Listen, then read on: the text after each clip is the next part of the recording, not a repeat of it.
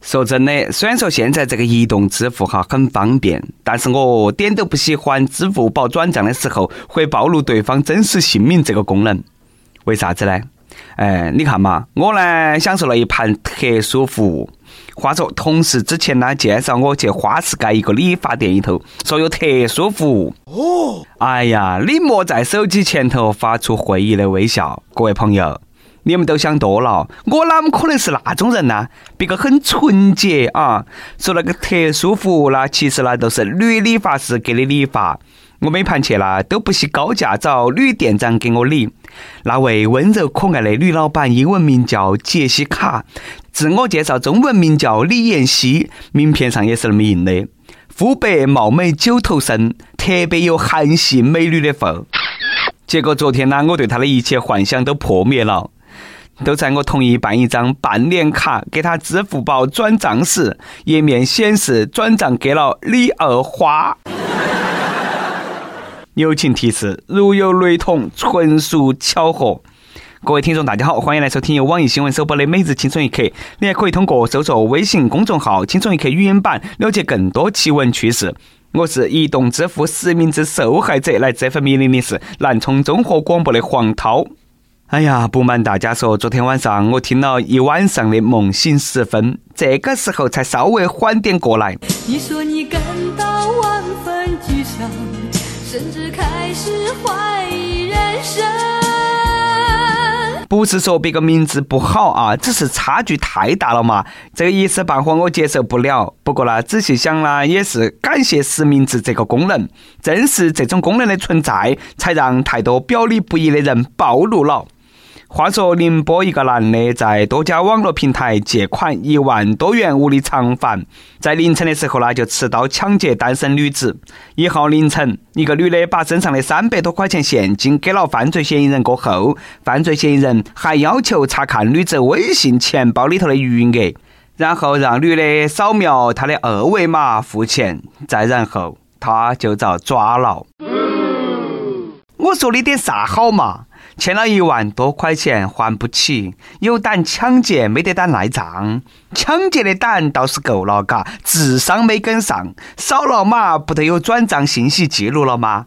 是怕警察叔叔破案太麻烦，非要来个实名制，未必让你遭抓了还算自首噻？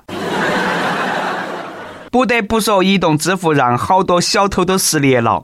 以前啥子 I C I P I Q 卡，通通告诉我密码，现在直接一个二维码全部搞定。虽然说现在抢劫的环境与时俱进了，智商却没有跟上，低智商用高科技犯罪，结果都是一样的。不过呢，我觉得这种抢劫方法值得在抢劫圈当中推广一下。扫码打劫，童叟无欺。扫完过后，不光人赃并获，全额退款。被抢的人支付过后呢，还可以领取高额奖金。对于受害者，可以说是相当划算了。所以说啦，啊，以后碰到起抢劫的，我们呢也要与时俱进，就问哈大哥，可不可以扫码嘛？说起时代进步，不光体现在抢劫上，取名字啦也是充分体现出来了啊！这个不少七零后、八零后那批妈老汉，为了给娃儿取一个洋气至赶超自己的名字，简直是煞费苦心。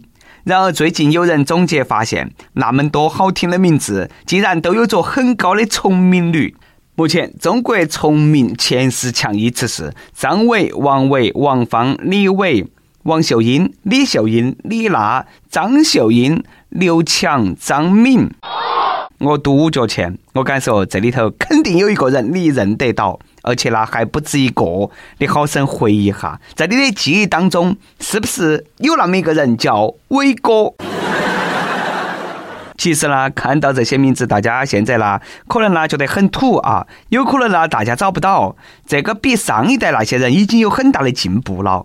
不行啦，再往上头查一代，都是啥子建国啦、建军啦、啊啥子秀夫啦、树花啦之类的，一看啦，都是和广场舞结下了不解之缘的那种名字。不晓得大家有没有发现一种现象？每个时代名字都带着当时的时代背景。比如说，哎，刚刚说的建国建军，到后来的各种伟啊、各种强啦，再到现在，嘎，重名最多的啦，变成了啥子子轩呐、子涵呐那种过去琼瑶小说的名字。尤其是那个子轩这个名字，你站到小学门口喊子轩，不管男的女的，一百个人有六十个人要回头。试想一下，四十年过后，你会发现那些名字和之前的建军建国一样，满大街都是。抽烟喝酒、烫头、跳广场舞的大爷大妈，都是叫子轩、子涵、莫涵啊！我的天呐，想哈都辣眼睛呐！其实吧，我们呢也没得必要追求啥子所谓的洋气的名字。名字对于一个人来说，只是一个代号，包含美好的寓意就对了。我们中国那么多的汉字还不够你取个名字吗？非要跟风扎堆，显示你自己有水平噻？你看别个外国人，嘎，对那方面呢就做得比较好。英文二十六个字母，翻过来调过去都那么几个名字。男的叫杰克啊，汤姆；女的叫安娜。安妮啊，和我们中国的那些啥子张伟啊、李伟啊、祝福啦、秀英啊那些，还不是一个性质？那么土的名字，还不是喊了几百年了？每日一问啊，各位听众，你觉得最好听的名字是啥子？跟帖回复，让我们也长下见识。所以说哈，并不是新潮的东西都是好的东西，主要还是要看合不合适，名字朗朗上口就对了。不用非去赶啥子潮流，像前段时间新闻上说的，嘎，有妈老汉啦，给娃儿取名字叫《王者荣耀黄埔军校》啊，听起来是很新潮，哎，但是啦，那么多人耍王者荣耀，上黄埔军校，这些正常的表达都不能够直视的时候，你们真的觉得好吗？名字这个东西，不管好与坏，每个人呢标准都不一样。但是呢，有件事的好与坏，我呢还是要请教一下各位网友。一般来说，我们每周都是五个工作日加两天休息日，但是呢，让你连到起上二十二天班，然后再放八天假，你愿不愿意？最近呢，贵州清镇市一项工作实质改革试点备受关注。当地宣布，从十一月一号起到明年五月三十一号，将在全市九个乡镇部分岗位实行这项改革。我猜肯定有不少网友支持这项改革。你想嘛，连到去耍八天可以出去旅游，每个月都是国庆节啦。要是能够上八天连到起休息二十二天，那我更加愿意了。来一首《梦醒时分》，送给那些活在梦里的朋友们。早知道伤心总是难免的，你又何苦一往情深？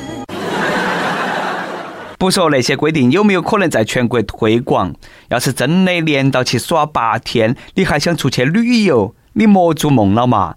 每个月一个黄金周，你有时间，别个也有时间噻，肯定哪个地方去都是人多得很噻。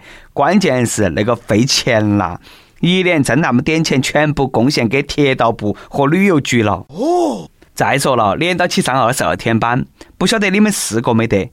我现在啦，连到起上两天班，我一身都不舒服。再让我连到起上二十二天班。公安各位朋友就再也听不到我吹牛了。第二十三天早上五点，趁我还没凉透，火葬场直播进入，点关注不迷路，刷个花圈能生富。各位老铁，双击六六六！不过呢，要是真的把那个假期改了哈，还不如再痛快点，一年三百六十五天，上一百八十天，休息一百八十天哦，人生都应该那种大起大落，太刺激了。但是呢，我觉得这种休假的方式根本不可能实现。私企还好说，机关单位要是真的那么的话，那社会就乱套了。不说其他的嘛，现在交警天天抓酒驾都抓不过来，还连到起放八天，那那些开车的人那还不上天呐？说起酒驾，本来呢是一件很严重的事情，但是呢这几天有个司机把我们都惨了。话说，江苏盐城一个男的醉驾被交警带起去询问，中途呢，他的手机响了，交警就跟他说不能接，他呢突然双手合十祈求交警说：“大哥，这个电话我必须要接。”原来这个电话是他老婆打起来的，问他在哪里，不接的话肯定都没得命了。丢人呐！我们大男人的脸全部找你丢完了，都你这种也叫男人？老婆子你都怕？你给我等到，等我煮完饭、洗完衣服、拖完地，再向我老婆子要两块钱坐公交车，我去，我去扇你两个屎！啥子啊？我吹牛？我跟你说啊，我喝醉了，我一般都不怕我老婆了，因为喝完酒挨打不痛。其实吧，怕老婆不叫怕，叫宠爱啊！这位大哥呢，也是爱老婆爱到了一定的境界。公安看到电话，酒都吓醒了，嘎！我看呢，你还没喝多，心头还明白得很。醉驾呢，也就遭关那么几天，和死刑不能比呀，嘎！不过呢，我觉得这个电话接不接都无所谓。照你老婆晓得了，你醉驾被查，接不接电话可能都没得命了。啥也不说了。过来，祝你健康长寿，家庭美满。跟帖铺榜上期问：如果你明天醒来之后发现枕头底下有一万块钱，你会去买 iPhone 十吗？亦有吸血鬼猎人说：算了嘛，结婚之后啦，根本没看到过钱，还一万，洗洗睡吧，梦想什么都有。这位朋友啊，太绝望了！你醒了过后呢，这个枕头底下没得钱，那有可能在你媳妇的枕头底下。再来一段，微信网友裤裆有杀气分享了一个段子。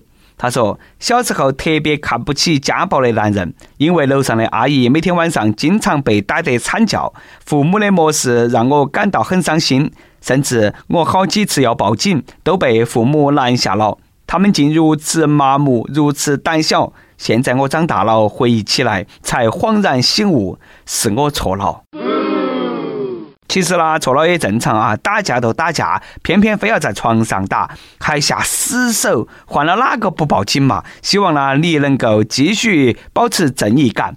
一首歌的时间，微信网友意大利的小马哥说：“小编你好，听轻松一刻陪伴我两年多了，一期都没有落下。我和我的他异地恋两年多，有些时间呢很难熬。他生病了，我不能够照顾他，和他的朋友聚会也是一个人，每次相聚不容易。”三百多公里要坐上四个小时的火车才能够见上面，短短的几天在一起的时间总是不够。每次的离别在火车上总是会莫名其妙的很难受。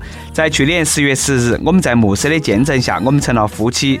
这一年里，他付出了很多，很照顾我们家。再过十天，他的预产期就要到了，期待这个小生命的到来。此刻也有点紧张，想点一首他最爱的周董的告白气球，希望他们母子两个能够平平安安。好的啊，说真的，昨天的公众号上呢看到这条消息哈，我真的是很佩服。电话里的千言万语都比不上面对面的一个拥抱。异地恋是最考验恋人之间的那个感情基础的事。不过呢，看到你们现在已经修成正果，已经结婚生子，真心的替你们高兴。那么多年啊，确实不容易。这首告白气球就送给你的老婆，希望他们母子平安，彼此都能够珍惜这份来之不易的感情。顺便提醒一句啊，男人要说话算话，先把求婚补上，以后再带起娃儿啦一起去蜜月旅行，就更加完美了。有电台主播想用当地原汁原味的方言播《青春一刻》，并在网易和地方电台同步播出吗？请联系每日《青春一刻》工作室，将你的简介和录音小样发到其 i love 曲艺幺六三点 com。以上就是我们今天的网易《青春一刻》，你有啥子话想说，可以到跟帖评论里直接呼唤主编曲艺和本期小编包包包小姐。对了，曲艺总监的公众号“曲一刀”里头有很多的一些生命恩和和你分享，敬请关注。好的，我们下期再见。留下春点玫瑰，自己戳心，告白气球，